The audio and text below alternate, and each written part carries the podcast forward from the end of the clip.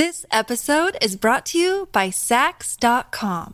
At Sax.com, it's easy to find your new vibe. Dive into the Western trend with gold cowboy boots from Stott, or go full 90s throwback with platforms from Prada. You can shop for everything on your agenda, whether it's a breezy Zimmerman dress for a garden party or a bright Chloe blazer for brunch. Find inspiration for your new vibe every day at Sax.com.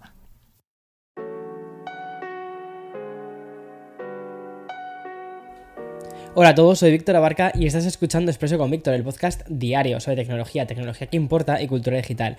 Y bien, en este episodio de miércoles vamos a hablar sobre los nuevos televisores OLED Quantum Dot de, Samsung. Y a ver, son importantes ya te contaré por qué, por eso los he decidido meter en el episodio de hoy. También del nuevo monitor Ultra Gear de LG y, como no, de un lanzamiento muy esperado como los Nothing Ear 2. Además que he cubierto este lanzamiento a través de, de un vídeo de YouTube que me ha quedado así. Precioso. No, o sea, o sea me, toca venderlo bien. O sea. bueno, y también vamos a cubrir los últimos anuncios de Nvidia, incluyendo su nueva oferta de servicios en la nube de inteligencia artificial, Foundations, y la nueva herramienta de inteligencia artificial de Ubisoft para escritores de videojuegos que se llama Ghostwriter. O sea, una pasada todo lo que está sucediendo. Y además recuerda que también puedes ver, no solo escuchar, sino ver este um, podcast en formato short a través del canal de YouTube de, mm, de Café con Víctor, ¿vale? Así es como se llama, Café con Víctor. No Víctor Abarca, que ese es el canal principal, ¿vale? Sino Café con Víctor, un nuevo canal que nos está quedando pues como una joyita, o sea, está siendo una joyita básicamente este canal. Pero bueno, ahora, así que vamos, al lío. This episode is brought to you by Sax.com. At Sax.com, it's easy to find your new vibe. Dive into the Western trend with gold cowboy boots from Stott, or go full 90s throwback with platforms from Prada. You can shop for everything on your agenda, whether it's a breezy Zimmerman dress for a garden party or a bright Chloe blazer for brunch. Find inspiration for your new vibe every day at Sax.com.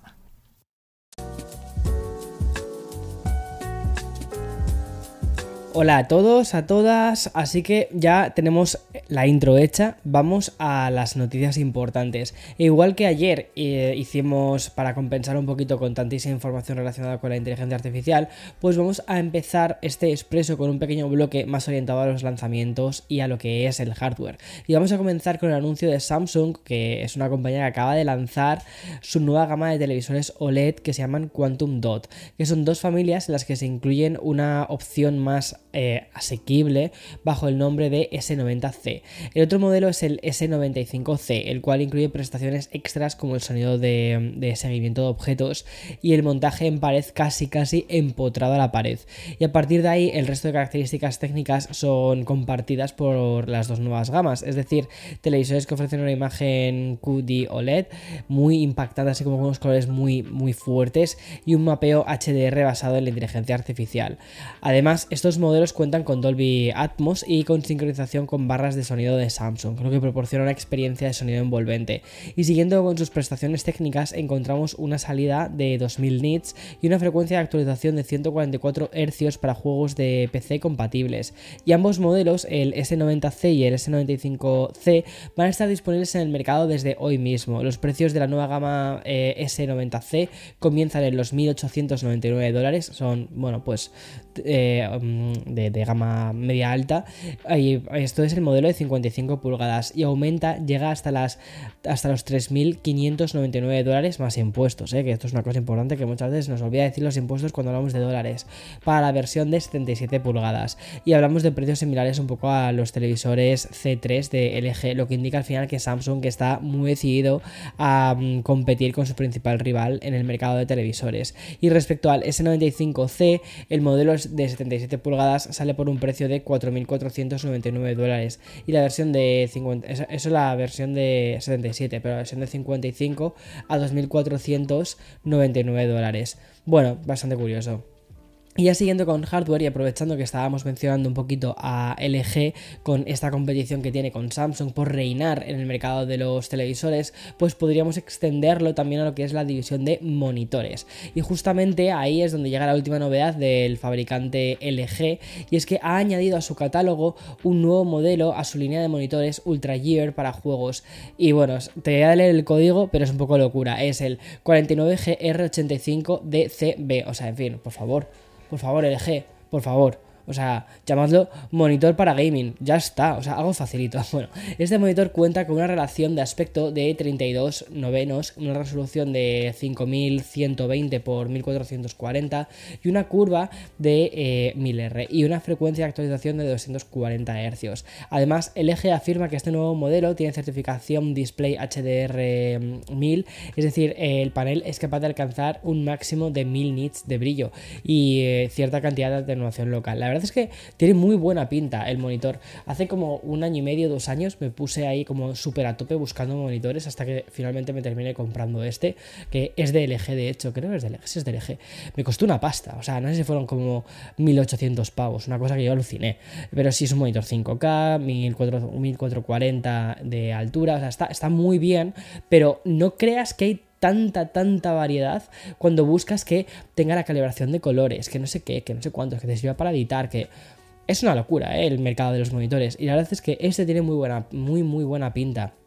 Y como te digo, viendo un poco las, especificaciones técnicas, pues podríamos señalar que está buscando conseguir un, mejor nicho de mercado, sobre todo los usuarios que prefieren monitores ultra anchos, como este, son muy prácticos. Sin embargo, LG ha fijado un precio bastante considerable. Concretamente, el nuevo monitor sale al precio de 1.300 dólares, que como te digo, tampoco es tanto, ¿vale? Si vemos las características que tiene. Y tampoco podemos olvidar que el tiempo de respuesta de un milisegundo puede que eh, no se cumpla siempre, ya que algunos juegos no admiten resoluciones de 32 novenos. El monitor, este que no te voy a decir, ¿vale? Va a estar disponible para reservar a través de su web oficial y para impulsar el lanzamiento, LG ha añadido un regalo en forma de almohadilla para juegos Ultra Gear que está valorado en 200 dólares esta, esta almohadilla, en fin, eh, locos. Eh, que también funciona curiosamente como un concentrador USB y cuenta con iluminación RGB. O sea, aquí han ido como full a lo gamer. Es decir, ¿quieres gamer? Pues toma, aquí tienes LEDs. Tienes LEDs RGB. ¿Por qué no hacemos una línea de... Eh, te lo juro, esto es una cosa que he pensado muchas veces. Al final, muchísimos jugadores eh, de videojuegos... O sea, yo soy un jugador de videojuegos. Tengo más de 30 años. Y he crecido jugando a videojuegos. Y no quiero lucecitas, no quiero luces RGB, quiero algo minimalista, quiero algo limpio. ¿Por qué no hacemos una línea de accesorios gaming, pero ultra clean, ultra minimal, ultra... que mole? No lo sé. Bueno, Total, que la siguiente noticia, y es que la compañía de Carl Pay, Nothing, conocida por su enfoque en lo que es la calidad y también el diseño de sus productos, y por qué no decirlo también, el hype que envuelve a cada uno de los lanzamientos que lanzan, pues han presentado sus nuevos auriculares. Los esperados Nothing Ear 2 ya son una realidad y además he podido probarlos. Esos auriculares han sido diseñados para ofrecer una experiencia de audio mejorada al mismo tiempo que mantienen el icónico diseño minimalista de la marca que ya pudimos ver en el modelo anterior y que incluso el primer smartphone de la compañía, no sé si lo tengo por aquí, también comparte. Los Nothing Ear 2 cuentan con un driver de 11,6 milímetros, eso es algo que no conté ayer en la review, pero que, perdón, esta mañana en la review, pero que como en el podcast pues podemos ponernos un poquito más técnicos porque estamos, somos mucho más nerds, vamos a ser sinceros, y este nuevo driver que han, que han, que han hecho, lo han diseñado ellos, ¿vale? Lo que hace es proporcionar una experiencia hi-fi de alta calidad, lo que significa que los usuarios van a poder disfrutar de una experiencia de audio nítida y clara. Mira, para que te hagas una idea, ¿vale? Eh, habiéndolo probado, me, parece que hay un salto bastante interesante respecto a la primera generación. Yo creo que tienes, tienes que hacer escucha consciente.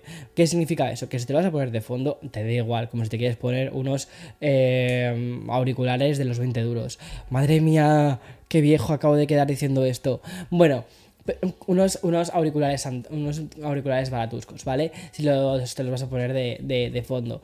Pero si vas a hacer escucha consciente, entonces es cuando te vas a dar cuenta que sí que hay un salto respecto a la primera generación de auriculares. O sea que es muy interesante lo que han hecho.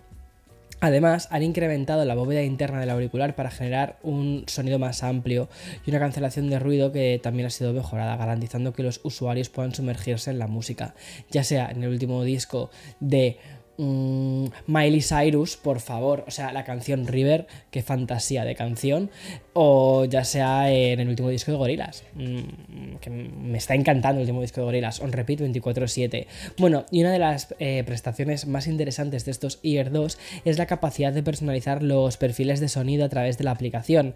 Esto permite a los usuarios ajustar el sonido de acuerdo a sus, propias preferencias y para obtener una experiencia básicamente de audio pues mucho más personalizada. Al final la realidad es que, mm, no sé si te pasa un poco como a mí, lo cambias una vez, juegas un poco con eso, pero al final pones los valores por defecto y dices chimpún, siguiente.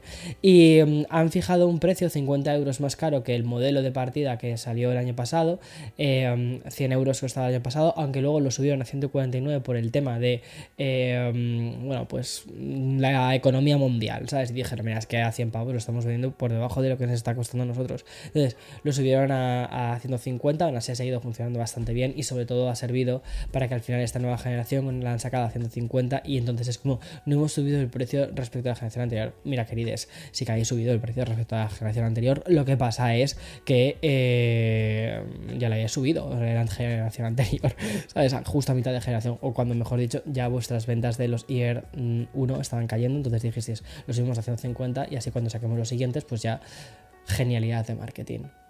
ya está. Bueno, que se escuchan muy bien, sinceramente. Que son unos auriculares que les recomendaría, o sea, yo se los recomiendo a mis amigos, les los recomendaría a mi mejor amigo, si me dijese eh, a mi amigo Ander, mi amigo eh, Gonzalo, si me dijese Eloy incluso, o sea, mi pareja, si me preguntase, Víctor, ¿me compras estos auriculares? Mm, cómpratelos, o sea, funcionan muy bien. Eh, si tienes todo el ecosistema de Apple, tienes un Mac, tienes un iPhone, tienes, uno, tienes un, un, iPad, pues entonces vas a preferir, sinceramente, irte por unos AirPods Pro, básicamente por la conectividad que tienen, porque te permites conectarte a todos los, a todos los dispositivos así, pin, pin, pin.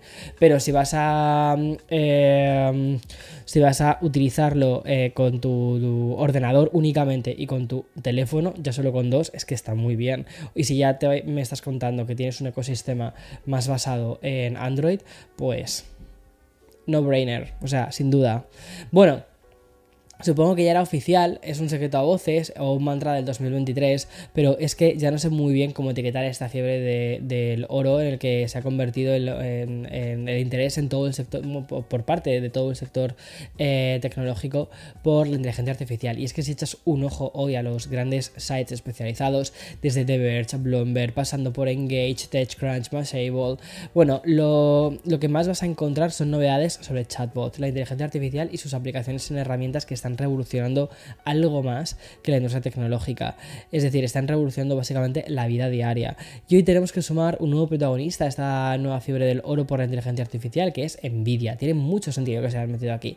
Y es que la compañía ha presentado su nueva oferta de servicios en la nube que se llama AI Foundations y para el desarrollo de modelos de lenguaje grande personalizados y modelos generativos de inteligencia artificial.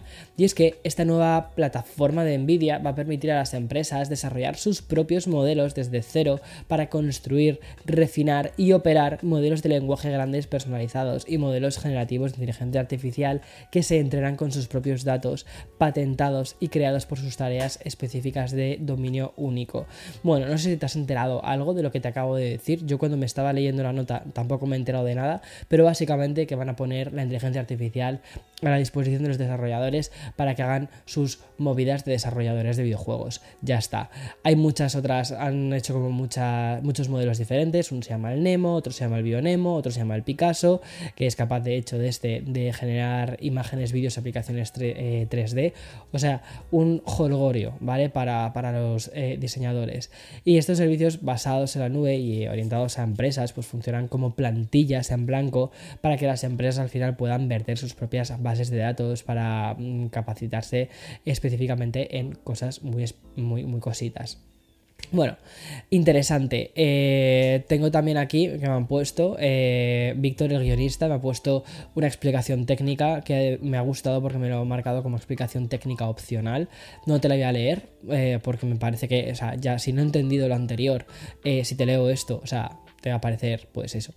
En fin, una locura. Básicamente lo que está siendo una locura es cómo se está aplicando la inteligencia artificial a eh, todos estos, ya no solo sistemas tipo ChatGPT 3.5, 4 en la, en era en la que estamos actualmente, que se está aplicando a, Bing, como se está aplicando a BART, que por cierto ya tengo la prueba de BART, ya he podido jugar un poquito, trastear con la inteligencia artificial de BART, eh, que es la de Google, eh, sino como también el propio hardware está integrando esto y tiene mucho sentido. Al final lo que estamos haciendo es que Nvidia y un montón de, otros fabricantes, es que por ejemplo, eh, desarrollos de videojuegos que eh, se hacían de una forma, pues yo que sé, por ejemplo, imagínatelo, ¿vale? Vamos a llevárnoslo a, a, un mundo que conocemos.